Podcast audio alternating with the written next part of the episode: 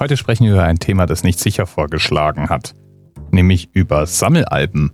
Und bei mir ruft das Thema Fußball-Sammelalben eine echt unangenehme Erinnerung hervor. Vielleicht ist diese Erinnerung auch mit Schuld dran, dass ich mich bis heute nicht für das Thema Fußball begeistern kann. Und die Geschichte beginnt bei einem Grundschuldirk. In meiner Kindheit bin ich so einige Male mit meinen Eltern umgezogen – und deswegen hatte ich mehr als eine Grundschule. Aber ich erinnere mich noch am deutlichsten an die Grundschule in Landshut. Und wie heute erinnere ich mich an den Tag, an dem ich am Kiosk stand, eigentlich um Süßigkeiten zu kaufen, und mir der Kioskbesitzer ein Heft in die Hand gedrückt hat. Ich wusste überhaupt gar nicht, was ich da eigentlich bekommen hatte. Sah so ein bisschen wie so ein Comic aus, aber ich wusste, dass ich mich sputen muss, weil unser Schulbus gerade ungefähr 100 bis 200 Meter entfernt in die Haltebucht einfuhr. Und der würde nicht lange auf mich warten, nur weil ich am Kiosk stand. Also drehte ich mich auf dem Absatz um und nahm die Hände in die Hand. Oder so.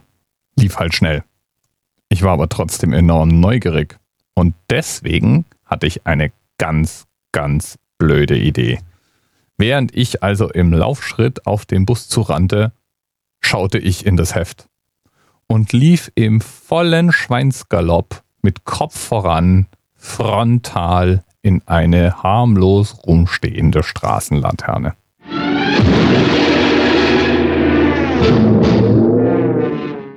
Und besonders auch das Gelächter meiner Schulkameraden schmerzte natürlich sehr. Und ich wusste tatsächlich wirklich nicht, was ich da bekommen hatte. Ich bin also dann in den Bus eingestiegen mit einer Mordsbeule am Kopf und habe hoffnungsfroh in dieses Heft geblättert, nur um dann festzustellen, dass in diesem scheiß Sammelalbum alle Aufkleberfelder leer waren und ich jetzt erstmal noch Bilder sammeln müsste. Ab da habe ich mich dann verweigert. Fußballbilder, Sammelleidenschaft, nicht mit mir. Ich weiß auch nicht mehr, von wem dieses Heft war. Aber es gibt eine verdammt große Chance, dass dieses Heft von einer Firma namens Panini herausgegeben wurde. Die sind praktisch der Marktführer in Europa, was solche Sammelbilderhefte angeht. Die Idee, Sammelbilder zu haben, die entstammt eigentlich aus den Coupons, die früher mal in Verkaufspackungen beigelegt wurden.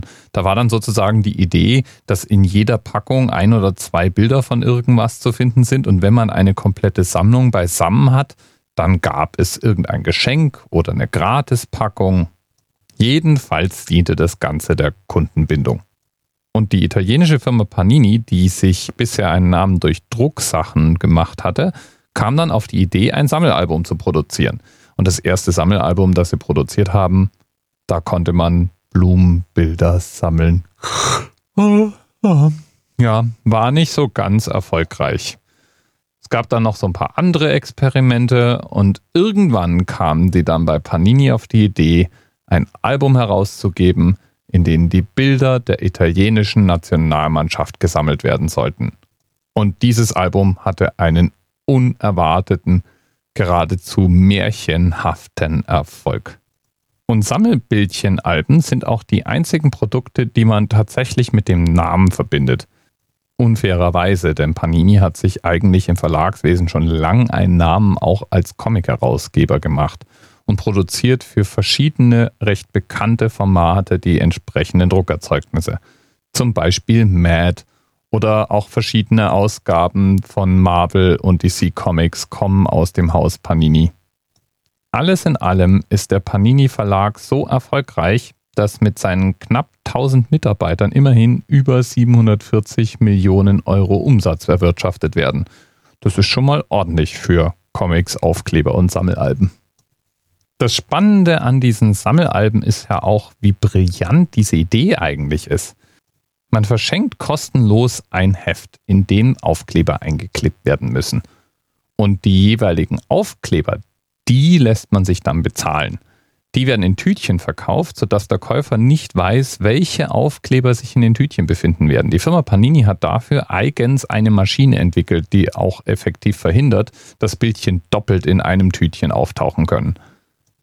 Das heißt jetzt allerdings auch, wenn man so ein Sammelalbum füllen möchte, dann muss man weit mehr Aufkleber kaufen, als in so einem Album unterkommen. Und wenn ich sage deutlich mehr, dann meine ich wirklich viel, viel mehr. Als Beispiel mag der Themenanker für heute herhalten. 682 Bilder hat das WM Panini Album für die Fußballweltmeisterschaft. Wenn man dieses Album füllen möchte und dabei nicht etwa rumtauscht oder einzelne Bilder nachbestellt, was man natürlich auch kann, ganz klar, sondern stattdessen einfach wirklich immer die Sammeltütchen kauft, dann muss man insgesamt knapp 5000 Aufkleber kaufen, bevor das Album mit allen Bildern gefüllt wurde. 5000. Spektakulär. Und damit diese Rechnung so aufgeht, müssen wir übrigens auch noch davon ausgehen, dass alle Bilder gleich oft im Gesamtpool auftauchen. Das heißt, da darf es keine Bilder geben, die seltener reingemischt sind.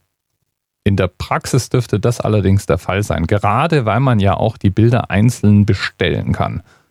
Und damit einzelne dieser Bilder besonders begehrt werden, könnte man ja auf die Idee kommen, in der Gesamtmischung das ein oder andere Bild künstlich zu verknappen.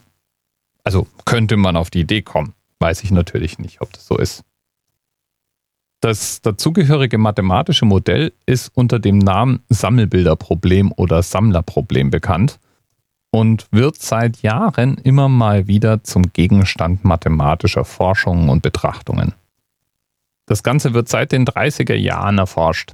Und je nachdem, was der Einstieg in die Betrachtung war, gibt es unterschiedliche Namen dafür. So wird das Sammelbilderproblem manchmal als Coupon Collectors Problem bezeichnet oder als Dixie Cup Problem oder auch mal als das Sammelbilder-Paradoxon. Paradox ist irgendwie auch, dass diese Panini-Alben dann selber auch nochmal Sammelobjekte sind. Auf eBay kann man zum Teil für astronomische Preise vollständige Panini-Sets erwerben. Da gibt es Kits mit dem leeren Heft und 125 Aufklebern in Tütchen oder komplett bestückte Sammelalben mit allen Bildern. Für ein komplett bestücktes Album muss man in etwa 100 Euro investieren. Dann hat man keine Arbeit damit und ein fertig beklebtes Album. Schon mal ein stolzer Betrag, aber natürlich wesentlich weniger Geld, als es kosten würde, genügend Tütchen zu kaufen, um das Album gefüllt zu bekommen. Wahrscheinlich ist sowieso die schlauste Taktik die, ganz groß ins eBay-Geschäft einzusteigen. Man kauft einfach wirklich, wirklich viele Tütchen und besorgt sich eine ganze Reihe von leeren Heften und klebt die systematisch voll. Das ist doch mal eine Aufgabe für flinke Kinderhände. Und als Preis winkt dann für jedes vollständig beklebte Heft ein Huni. Ist ja auch nicht schlecht. Lieben Dank nochmal an Nicht sicher. Die 682 Bilder, die die diesjährige WM machen, waren unser Themenanker. Und ich? Ich sammle immer noch keine Fußballbilder. Es reicht schon, dass ich manchmal die Deutschlandspiele sehe. Bis bald. TMRS 10, 9, 8. The experience of 47 individual medical officers. Was hier über die Geheimzahl der Illuminaten steht. Und die 23. Und die 5. Wieso die 5? Die 5 ist die Quersumme von der 23.